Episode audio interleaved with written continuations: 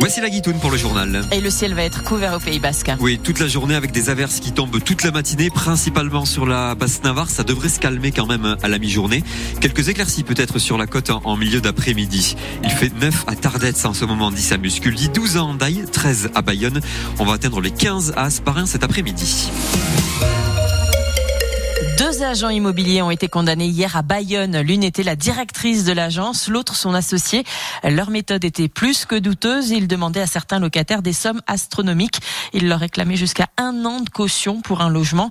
Le tribunal de Bayonne les a donc condamnés hier à un an de prison avec sursis pour l'un, six mois avec sursis pour l'autre. Une condamnation exemplaire, dit ALDA, l'association de défense des locataires au Pays Basque. L'impunité, c'est fini, nous dit ce matin Jean-Noël Echeverry, qui est le porte-parole de l'association. Nous, on est particulièrement contents parce que des locataires avec peu de moyens qui se sont fait ruiner leurs petites économies et qui vont les récupérer. C'est une décision claire, forte, qui dit bon, maintenant euh, l'impunité, euh, c'est fini. Donc euh, faites passer le mot. Une personne qui était vraiment avait des pratiques dangereuses pour les locataires se voit écartée de la profession. Et ça, c'est une première depuis les débuts de, des actions d'Alda. Et on compte bien continuer dans ce sens. Et dans ce sens d'ailleurs, on interpelle la Chambre de commerce et d'industrie pour savoir Comment euh, ça se fait qu'une Julia, qui avait déjà, d'après le procureur, été condamnée euh, pour faux usage de faux, pour pratique euh, commerciale trompeuse, pouvait être en possession d'une carte professionnelle Quand on fraude, on n'a pas le droit d'exercer ce métier parce que je rappelle que le métier d'agent immobilier, c'est pour veiller aux droits des propriétaires et des locataires. Ils sont garants des deux parties. Et la dirigeante de l'entreprise ne pourra plus exercer sa profession d'agent immobilier pour une période de 5 ans. Le collège lycée catholique de Bétaram annonce que l'un de ses surveillants a été écarté de son poste. Oui, cet homme est soupçonné d'avoir violé et agressé sexuellement des élèves. Huit plaintes ont été déposées pour des faits remontant aux années 80-90.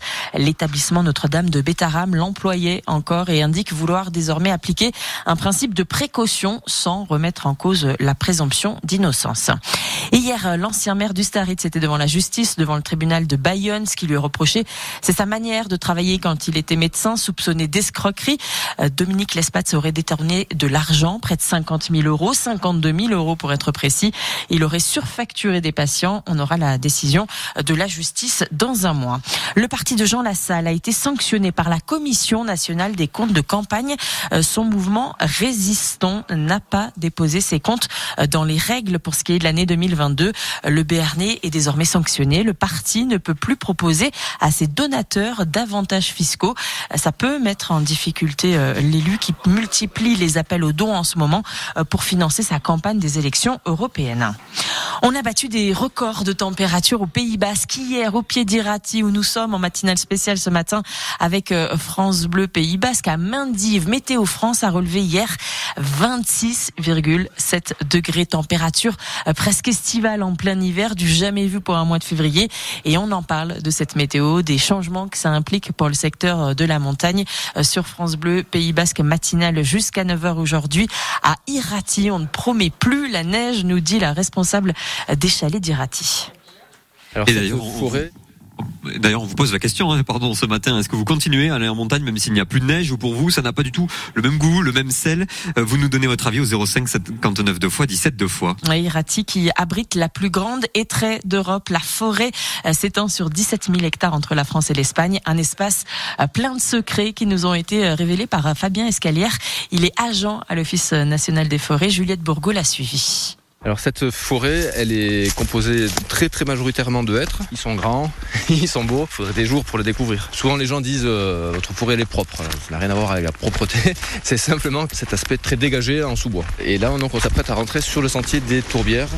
Et donc euh, on n'est pas les seuls à se balader dans la forêt visiblement. On partage l'espace oui avec de, nombreux animaux un peu emblématiques comme le desman des Pyrénées. Ça ressemble un peu à, un rat, une taupe et ça vit dans l'eau. La grenouille des Pyrénées par exemple qui est là, c'est une grenouille qui a été découverte il y a une trentaine d'années, un des rares vertébrés à être, euh, avoir été découvert si tard dans, nos régions. Donc, là, on va arriver dans un secteur où on peut observer des drosera à feuilles rondes, et on en a juste au pied de la passerelle.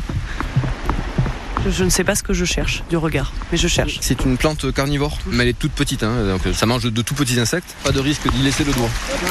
Donc on vient de passer le ruisseau. Ce qui est joli ici, c'est qu'on a un parterre de myrtille et derrière on a un parterre de mousse. C'est une chance pour vous travailler là. Enfin, comment vous le vivez vous? Enfin, Iratis, c'est connu dans la France entière, euh, une des forêts un peu mythiques. L'enjeu primordial, c'est que le hêtre risque, dans les décennies à venir, de disparaître d'une bonne partie de- du secteur de plaine en France. Mais ce qui est sûr, c'est que l'endroit qui va rester le plus favorable pour le c'est ici, c'est chez nous. On sera peut-être les derniers à en avoir, en espérant que ça, que ça tienne. Quoi.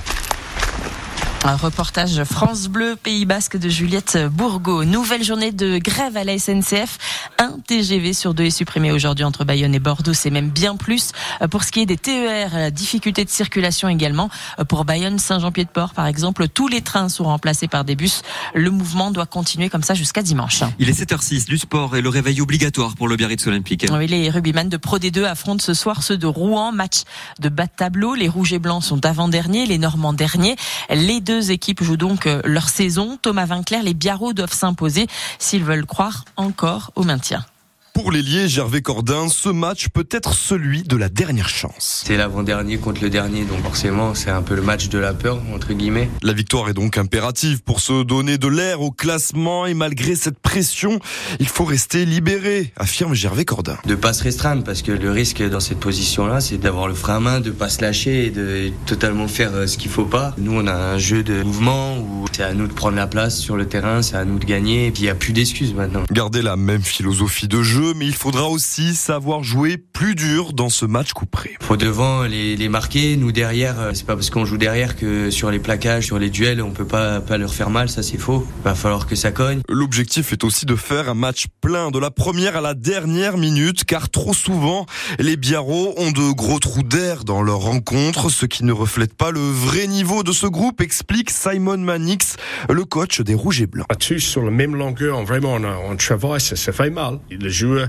comme les entraîneurs, comme tout le monde, on est touché par cet investissement qui paye pas pour l'instant. Le Biarritz Olympique qui devra reproduire les efforts du match aller. Le BO avait étouffé les Normands avec une large victoire 46 à 13. Biarritz Olympique, Rouen, c'est ce soir à vivre sur euh, France Bleu Pays Basque à partir de 19h. D'ailleurs, toujours à propos de l'équipe de, Biarritz, toujours en Pro D2, Johan B. Regaray signe pour trois ans de plus avec le BO. Il l'a annoncé hier soir euh, dans 100% rugby sur France Bleu. Le joueur de 28 ans jouait maintenant depuis 10 ans à Clermont-Ferrand.